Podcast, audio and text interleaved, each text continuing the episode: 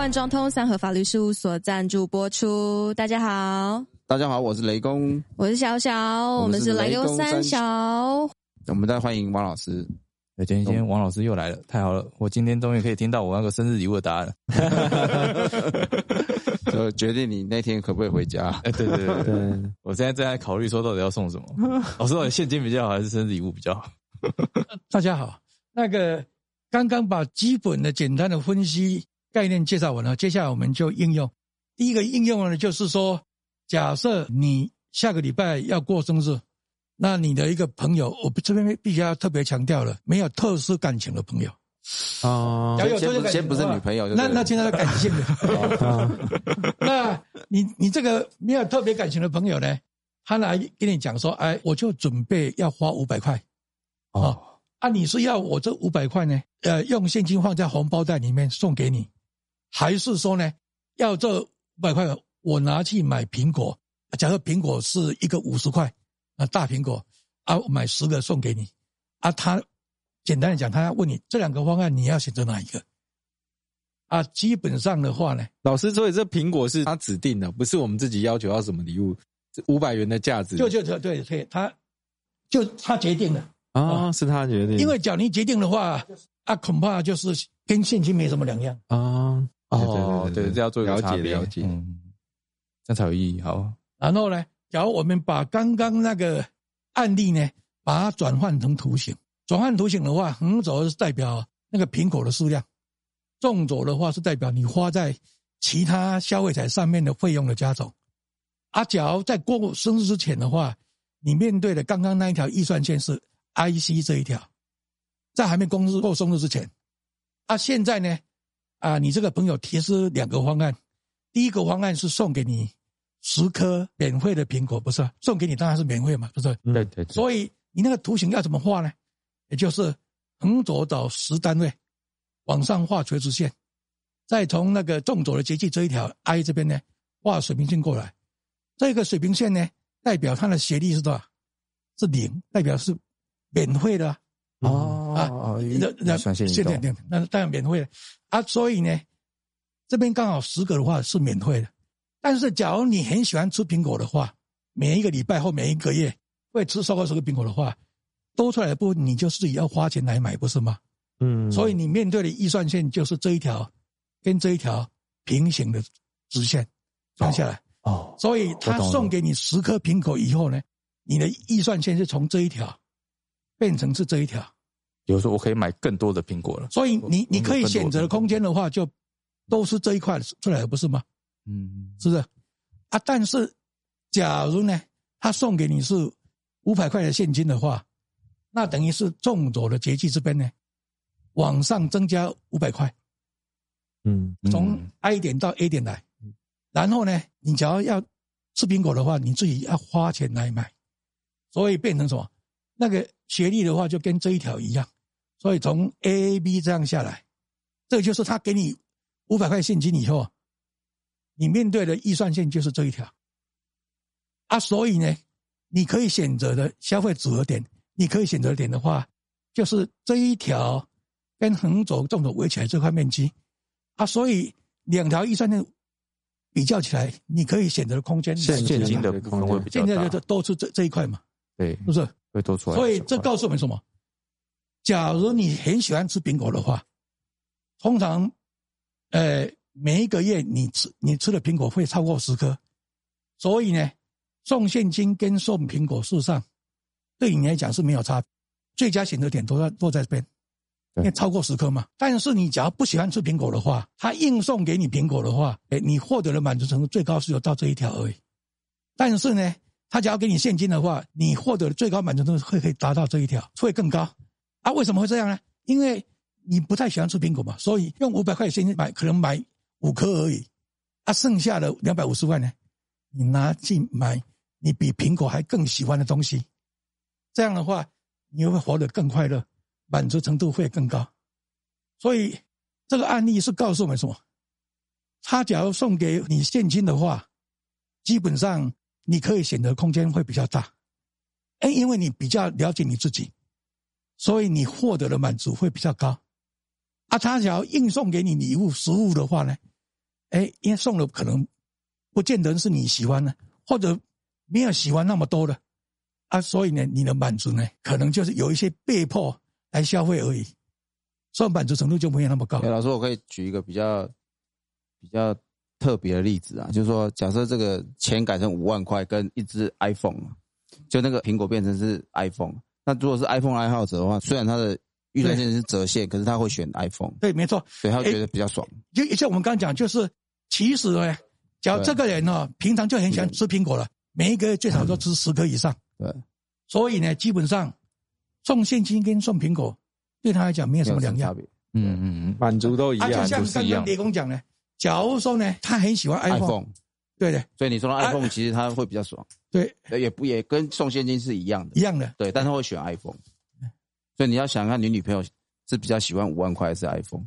其实呢，我现在在想说，他到底是希望希望我做出他喜欢的选择，还是说我直接把选择丢回去给他？其实我要是你女朋友的话，现在不是都说一句话吗？嗯，只有小朋友才要做选择，我都要。所以你就准备五万，再加一只 iPhone，他一定会非常开心。跟我当初预想不一样，选择空间又更大了，手的先又往外面推了。因为我刚刚看完这个图，我只有一个感想，就是要么就是我做选择，要么就是他做选择。没有这个问题，等于等于在问说，你假如不希望他给你脸色看的话，啊，你会怎么做？因为你你你的朋友，假如是念商学院的话，你最好是给他现金。对对。不过你你假如给他的食物的话呢，他搞不好，因为他是所得爱好者，他他会选。呃，我我其实我有第三条路，就是刚刚司律师讲的，就我为了保全我的性命，还要保全我的感情，我知道两个都现金加礼物这样比较保全。那这样你的预算的话就。准备比较多一点，对对，这不是五百块，你可能是 一千块了。对我，我只能选第三条路，我不能选。所以，所以其实就是说，我们这些东西是透过刚才老师讲的这种图形的这种架构来帮我们分析，说哪一种是最合乎理性的选择，可以透过图解的方式。因为你要先想他的无意曲线，比如他是苹果爱好者，他的跟手爱好他的无意曲线不长得不一样，不一样。嗯，对。哎，只要苹果爱好者的话，他会比较陡。对。啊，只要苹果以外的爱好者的话，他会比较平缓。啊，那是不一样。对，所以这个是不是很妙？就人的行为是可以被分析。其实同一个案例可以应用到什么？当你的亲戚或朋友只要要结婚的话，到底你你是不是要像美国人一样买礼物？哦，对对对，送给他，或者是像我们台湾一样就包现金？嗯嗯嗯啊，就花一样的钱的话，到底是要选择哪一个？但是美国呢？后来也也有修正哦，对他修，他们就正你送礼物的话，要把那个收据呢定在那个礼物上面。对，因为可以，我可以退货，可以 refund。对对 对，那不喜欢的礼物 refund 就可以换现金。那是改良式的，对，这也是一个方法。对，选择空间又变大，这证明我们的传统送礼金还是比较是有诗意的。有一点看得出来，我们呢，人家结婚了送礼的话，我们的方法是比。西洋人进步很多，文明的比较早，我们比较经济。好，哎，老师是不是还有下一个？还下一个就是对对对，咖啡店的。刚刚我谈到说，假如有人呢，工作了到四十几岁以后，觉得赚够了，啊，要去开呃咖啡店，啊，开咖啡店的话呢，不能光只卖咖啡啊，还是要卖点心啊。啊，点心假如说不能做太多，可能做四五种而已，因为你最主要是卖咖啡啊。啊，人家四五种的话。你是要规定人家，你既然要给他买点心的话，你就是五种全部都要买，我才要卖给你，这是一个选择。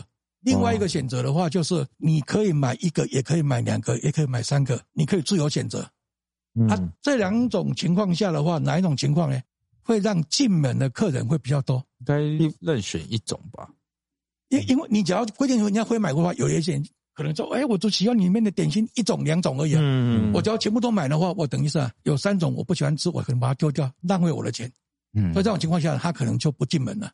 对，啊，你只要容许人家可以单点或者任选两个、三个，这样的话可能吸引比较多的人进来。所以这个还是牵扯到选择的自由度的问题。有时候，因为像公平交易法哦，像那个独占事业哦，独占事业的话，就是说我直接搭售给你。哦，这种东西就会变成是滥用市场地位的问题。因为像公平交易法，我举像是微软的例子，微软它在每一个 Windows 里面都加了一个 IE 浏览器。哦，那这个其实在欧盟他们认定这个是一个垄断的行为，因为它等于把网景 Netscape 它全部都排挤出去。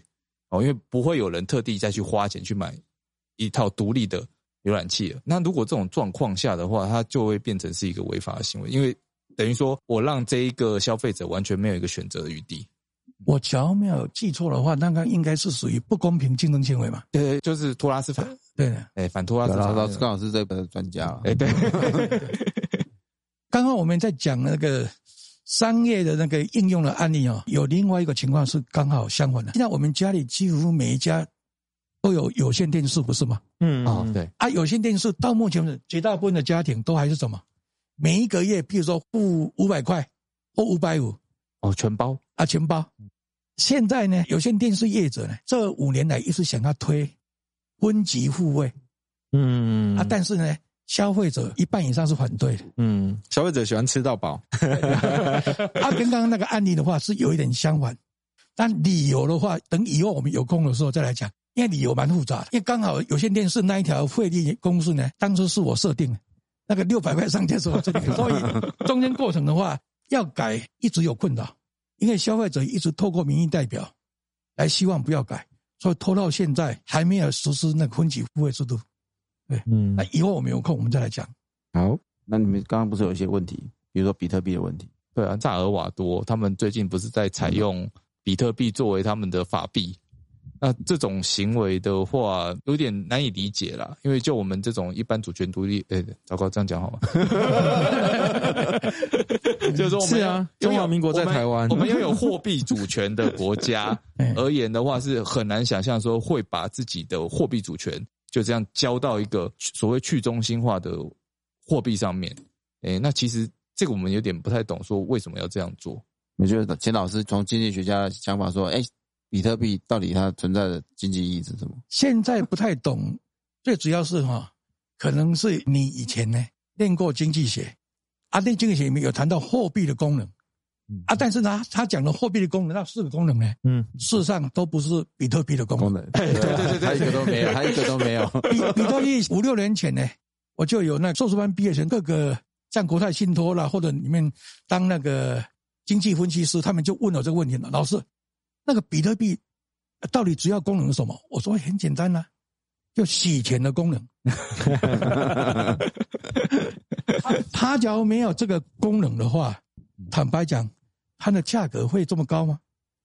不可能，对，就没人要买。对，不是，就交易成本比较低啊。因为假设比特币现在是一万块，那你洗钱就是，如果是现在是六万块，那你的交易成本是不是变少了？哦，我只要买，你只要洗一次，不，你把它洗六次嘛，一万块只要洗六次嘛。我现在六万块洗一次就好了。雷公的意思就是，假如你要去贿赂某一位高官，要准备要贿赂给他六万块，你只要。给他一颗就好，了，给他一颗就可以了。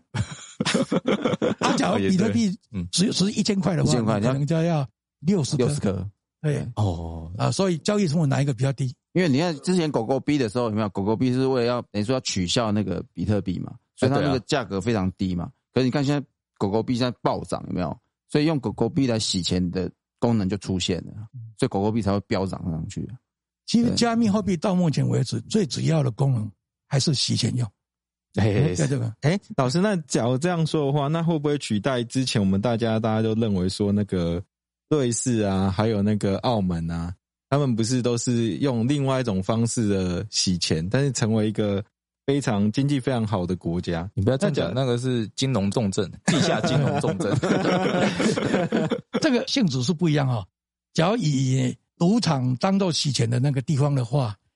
那个赌场，假如可以永远不受管制的来经营下去的话，事实上它永远都会发展的很好啊。但但是它假如像澳门，后来被发现有问题，嗯，然后进行那个特别的管制的话，那它那个洗钱功能就没有了，所以它它的发展就会比较没落了。哦，啊，比特币刚好这一部分就是完全去管制化，对对，哦，它可以野蛮生长这样子。对啊，嗯，而且老师，我我真的觉得，虽然刚才不是说洗钱是是用赌场嘛，可是假如说像以后的这个虚拟货币、加密货币，它也可以在元宇宙里面去做洗钱啊。那不是可以蓬等一下，勃发展？我我先讲一下免责声明，就我们这个节目没有要教大家怎么洗钱这样子，我们只是在探讨这个可能性。元宇宙那个是虚拟的，加密货币的话，它是呃有有要限定通算，它有限量用各种方式的包装，包装到包装到人家啊不容易看得懂，啊或者是用他们的术语不容易挖掘，嗯，哦，对，对不对？所以这个是有差别的。嗯，哦，我只是想说，它是一个 非常新的概念，看之后要怎么运用啊。哎对，其实元宇宙我也很好奇啦，但就元宇宙的话，坦白讲哈，每一个人都可以幻想，不是吗？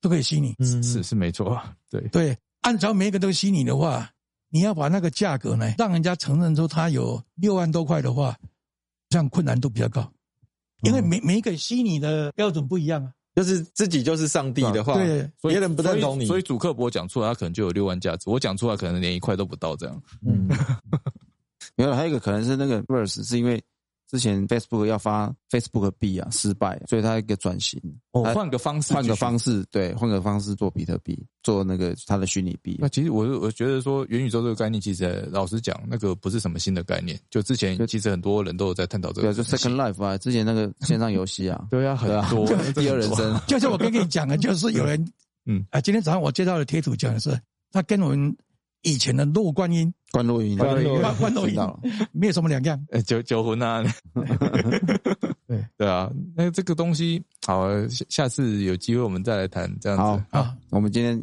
边际效应又到了，那我们就是谢谢王老师，下期再见。好，谢谢教授，拜。拜拜。